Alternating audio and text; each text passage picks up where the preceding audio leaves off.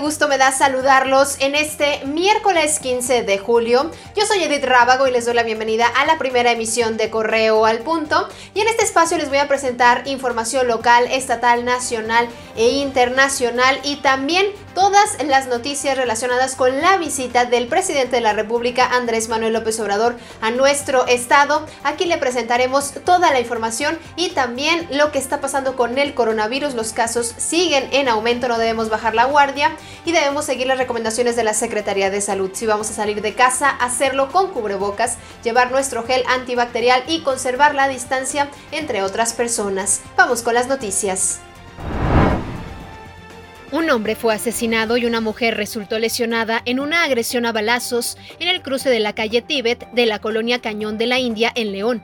El hecho ocurrió pocos minutos antes de las 11 de la noche de este martes, cuando las víctimas estaban en la vía pública y llegaron hombres armados en una motocicleta y dispararon en contra de ellos.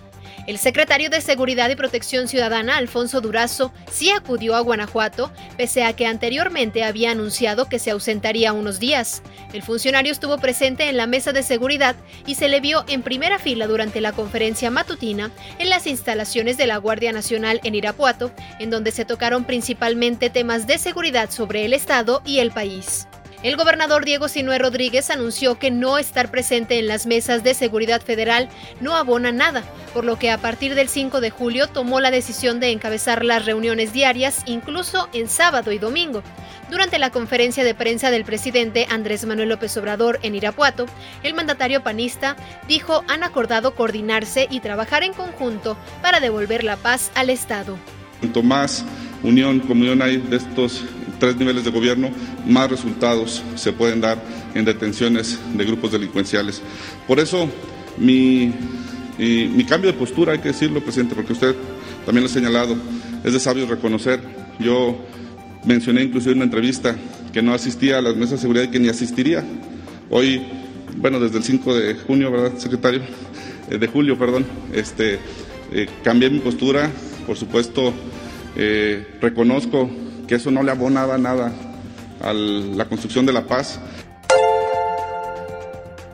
Luego de manifestarse y solicitar a través de una carta una reunión con el presidente Andrés Manuel López Obrador en su visita a Guanajuato, los integrantes de los colectivos A Tu Encuentro y Sembrando Comunidad serán escuchados por la secretaria de Gobernación, Olga Sánchez Cordero. En la reunión también acude la Comisionada Nacional de Búsqueda, Carla Quintana Osuna, y autoridades estatales. El secretario de Educación, Esteban Moctezuma, reiteró que los niños volverán a clases hasta que existan las condiciones para hacerlo, es decir, solo hasta que el semáforo epidemiológico esté en verde, lo cual podría variar en cada estado. Solamente cuando haya semáforo verde. Esto quiere decir cuando las condiciones ya sean de seguridad para toda la sociedad y todas las restricciones sanitarias se hayan levantado. Por estado se va a decidir regresar a clases.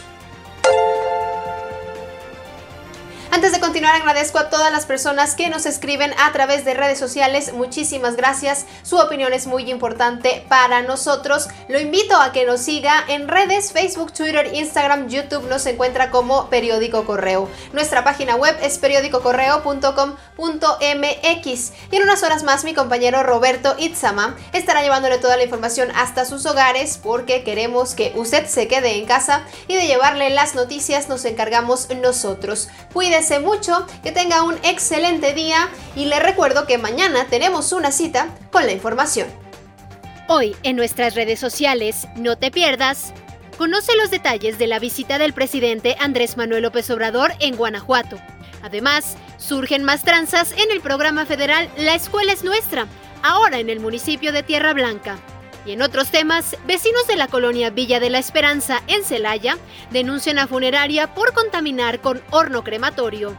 Mantente conectado e informado en Correo al Punto.